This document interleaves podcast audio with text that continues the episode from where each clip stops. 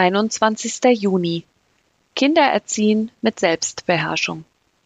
Die Frucht hingegen, die der Geist Gottes hervorbringt, besteht in Selbstbeherrschung.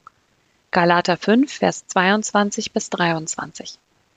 Sehr oft kommt das Bedürfnis, unsere Kinder im Griff zu haben, daher, dass wir irrtümlicherweise glauben, unsere Identität und unser Wert hänge vom Verhalten unserer Kinder ab.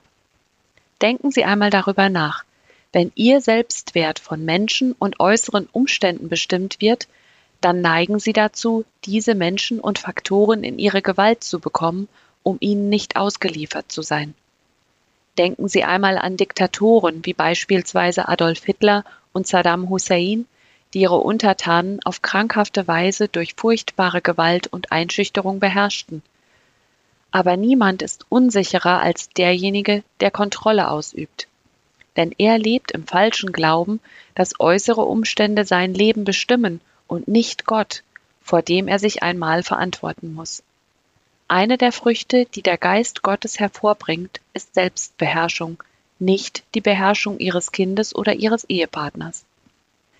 Wenn ihre Identität in Christus ist und sie von Herzen die Person sein wollen, die Gott haben möchte, dann kann niemand anderes sie an der Verwirklichung dieses Wunsches hindern als sie selbst. Aber was soll ich tun, wenn sich mein Kind auflehnt? fragen sie sich. Auch ihr Kind kann sie nicht davon abhalten, der Vater oder die Mutter zu sein, die dem Willen Gottes entspricht. Sie allein haben es in der Hand. In der Tat ist es so, dass während einer Zeit der Krise oder Auflehnung ihr Kind oder ihr Ehepartner mehr denn je darauf angewiesen sind, dass sie gottgefällig leben.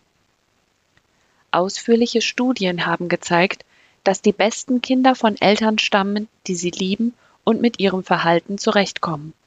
Die schlimmsten Kinder kommen von Eltern, die lieblos über sie herrschen.